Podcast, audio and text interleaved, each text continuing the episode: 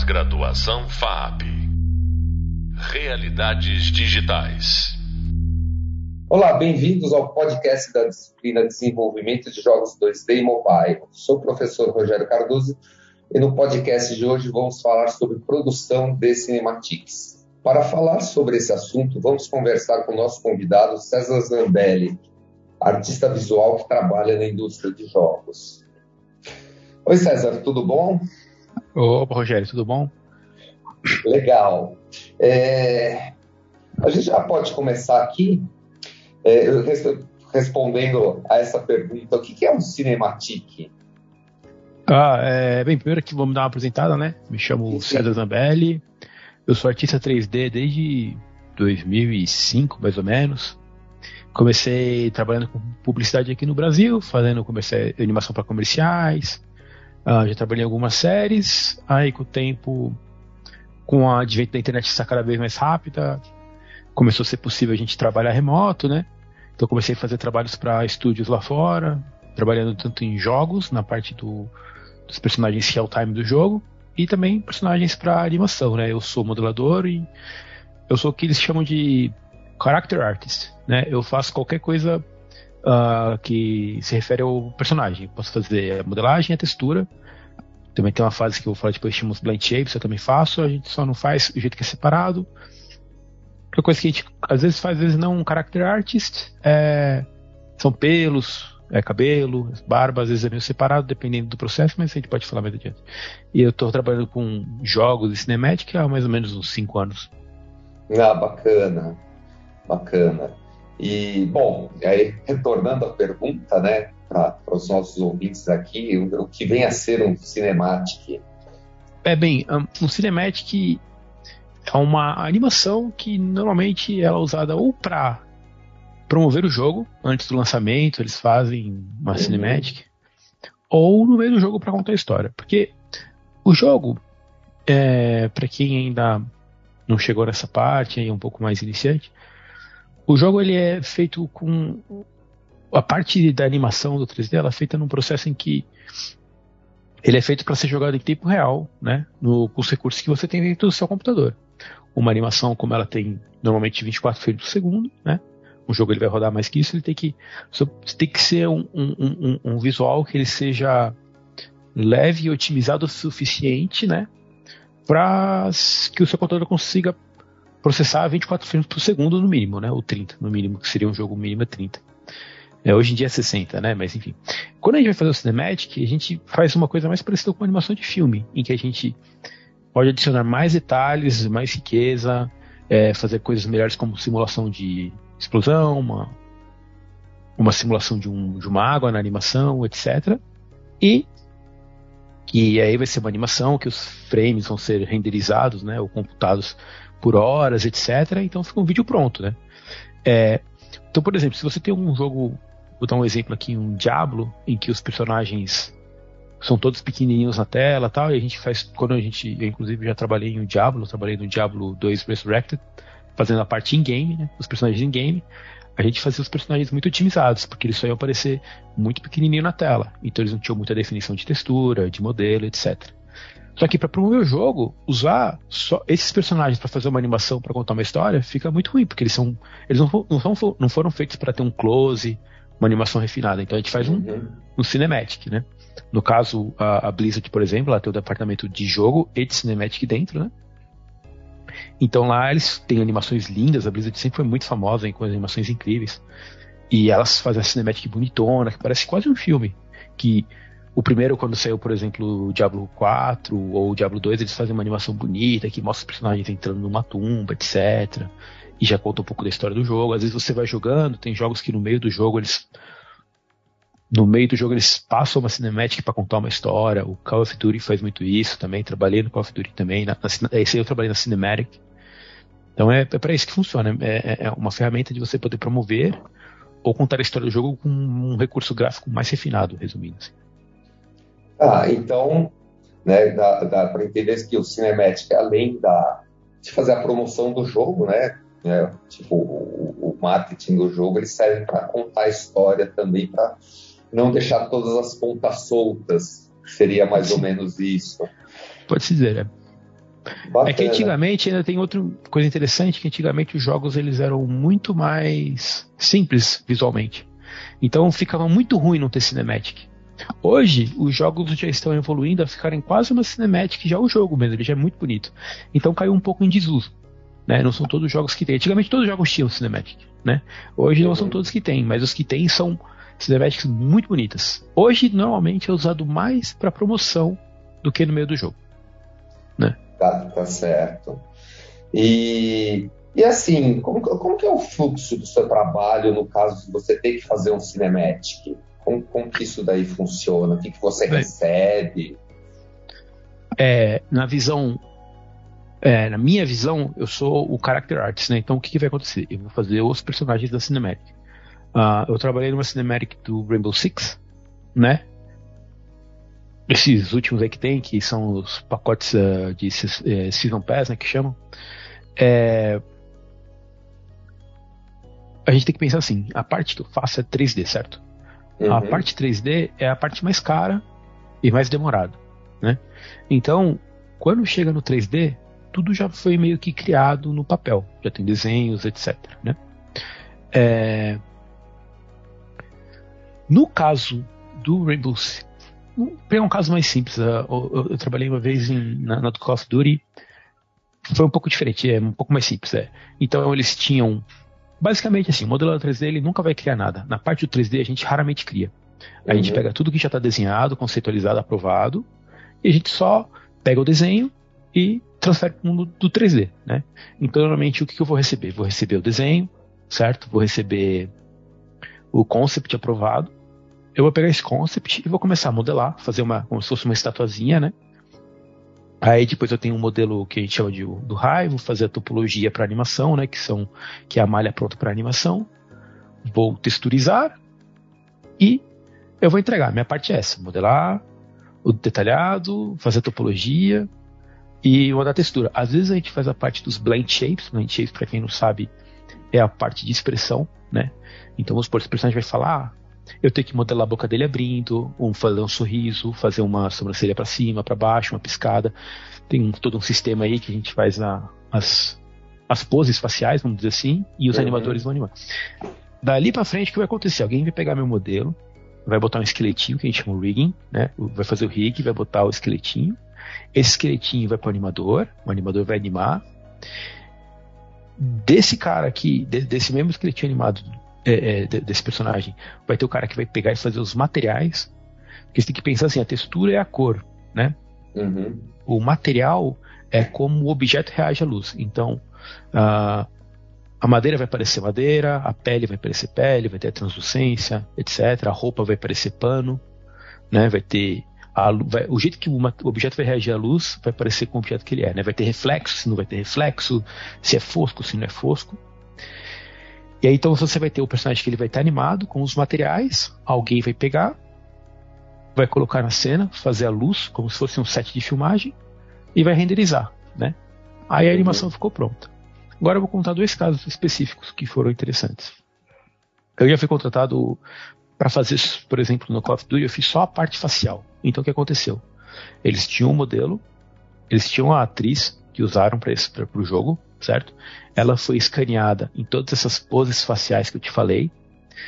Eu recebi esses scans, eu recebi o scan base dela, eu limpei é, o scan ele não vem muito bom, né? Então eu peguei uhum. o scan, uhum. dei uma corrigida, arrumei os detalhes, deixei bonitinho, tirei as imperfeições que pega, né? Porque não é perfeito. Adicionei detalhe de poro, de ruguinhas tal modelei todas as faces, as expressões que tem que ser feitas, né? Boca abrindo, fechando, sorriso, beijinho, nariz para cima, é, cara de bravo, etc. Fiz todas essas expressões. E uhum. essa foi minha parte. E a textura. Então essa foi minha parte. Eu peguei e fiz a parte facial dos modelos.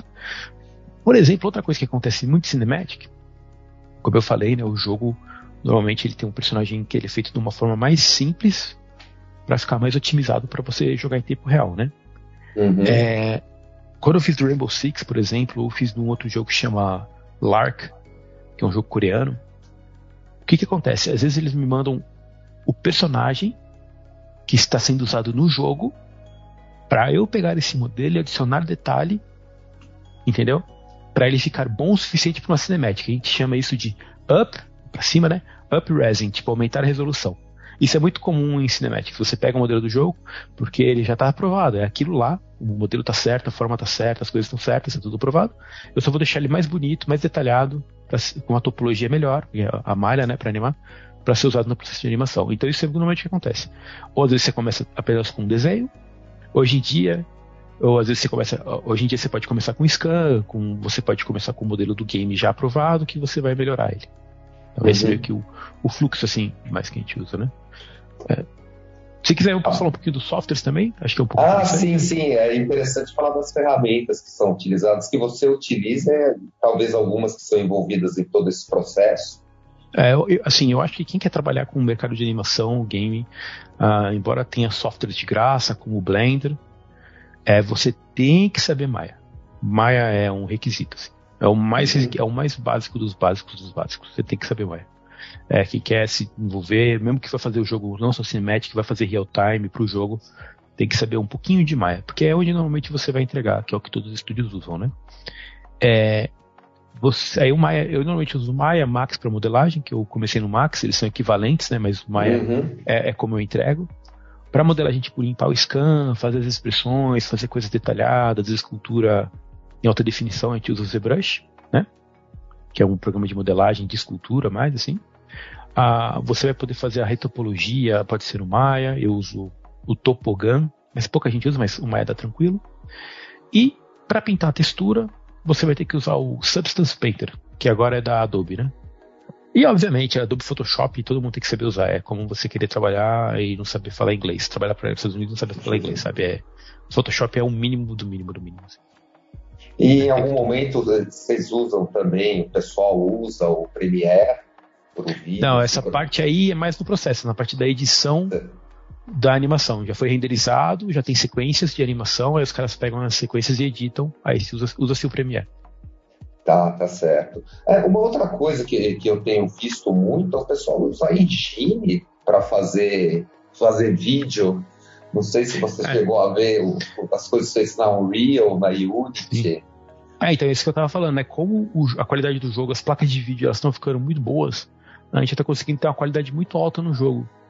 Então tá caindo com um pouco de, em desuso você fazer a cinemática separada. Porque a qualidade do jogo já é suficiente para você ter um vídeo legal, entendeu? Eu vi, então, eu tipo... vi tem, tem, tem, uma animação que tá até no Netflix, o, o, Adam, que é uma, acho que são cinco, cinco animações, elas foram todas renderizadas em real time na Unity. Ah, sim, é, eu já vi isso aí. É, é, isso aí é, é, muito, muito legal esse negócio aí. É um robozinho, né? Robô é, meio.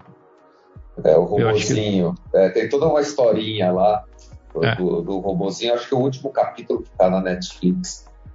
É, eu vi isso aí já. Então, é, então porque tá subindo muito. Mas, por exemplo, e, isso é meio que ainda não chegou lá. Porque esse Adam, embora ele seja feito em real time na engine e tal, é, se você pegar para rodar num computador normal, o jogo não rodaria, porque tá muito pesado ainda, entendeu? Uhum.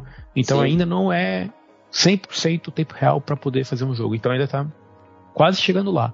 Mas o lance é quando você vai vender o jogo, a parte da promoção tem que chamar muita atenção hoje em dia, entendeu? Então os caras fazem porque fica muito mais bonito. Principalmente parte de explosão. Vamos supor, se eu vou fazer um Call of Duty, um jogo de guerra, você vai fazer um avião explodindo, um tanque de guerra quebrando uma parede. Não, é muito difícil ainda fazer isso tão bom numa engine, entendeu? Sim, né? Tem toda a questão de partículas. Então, é, que... essa parte é muito pesada, muito, fica muito aquém ainda, né? É, você não vai ter, você não garante que seu jogador vai ter um super ultra computador e também a gente já está rodando muita coisa mobile, celular e o processamento do celular não é tão poderoso quanto o desktop. E é, deixa eu te fazer mais uma pergunta. Como, como que foi que você entrou nessa indústria? Você está trabalhando à distância, por uma série de estudos. Como que foi esse processo? Olha, foi até bem interessante. É... Tem o jeito que eu fiz e o jeito que é talvez um pouco mais fácil de fazer. Uhum. Né? Que eu sou um pouco meio cabeça dura, vamos dizer assim. Mas comigo foi assim. É eu só trabalhava aqui pro, pro Brasil, né? Não tinha muito trabalho, essas coisas. Essa coisa local.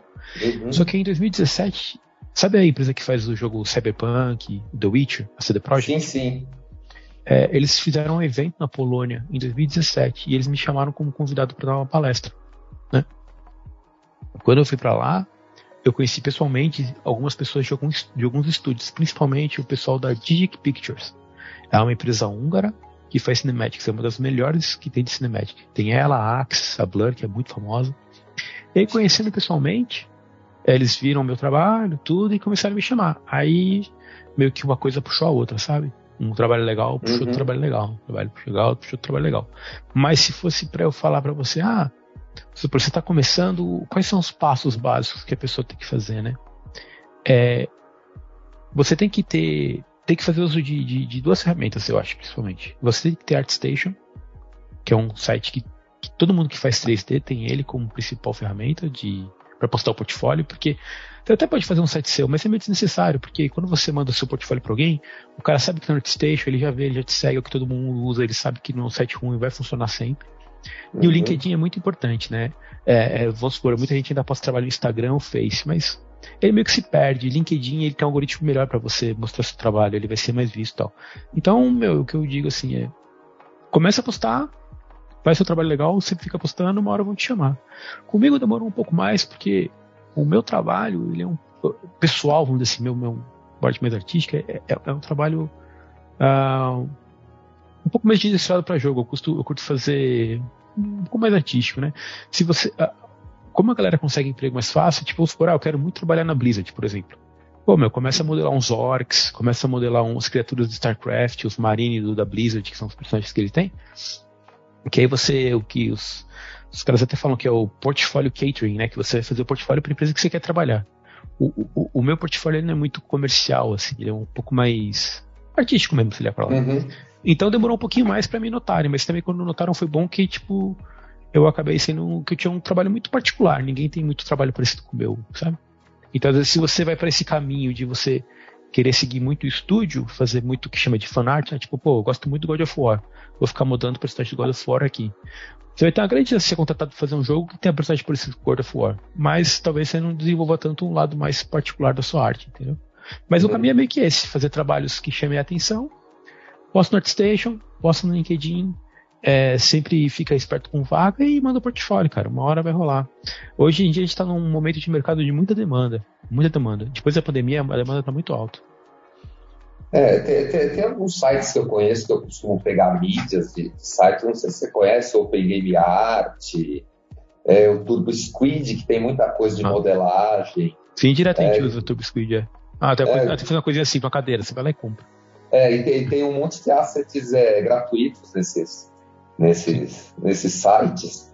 É, eu, eu, uso bastante porque, como eu só, só programo, ah. é, se eu preciso de alguma coisinha, eu tenho que ir em algum lugar pegar para conseguir testar né, as coisas que eu, que eu gosto de fazer. Mas legal, acho que deu para ter uma ideia, assim, né, do, do do que é o cinematic, do, do, de onde ele entra no jogo, né? Agora mais com promoção, mas para algumas coisas mais complexas ele ainda tem aí a sua função de contar a história. É bem bacana isso.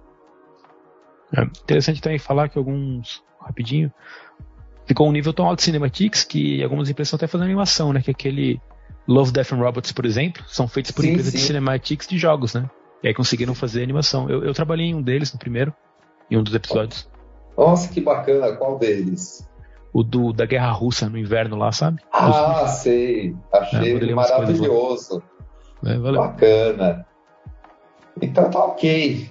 Muito obrigado, César, por ter comparecido aqui, falado com a gente. E, bom, você acabou de ouvir nosso podcast sobre Cinematic para jogos. Sobre esse tema, convido você a saber mais no hub de leitura dessa disciplina. E o próximo podcast irá abordar sobre a indústria de games no Brasil. Até breve. Então, obrigadão. Tchau, tchau.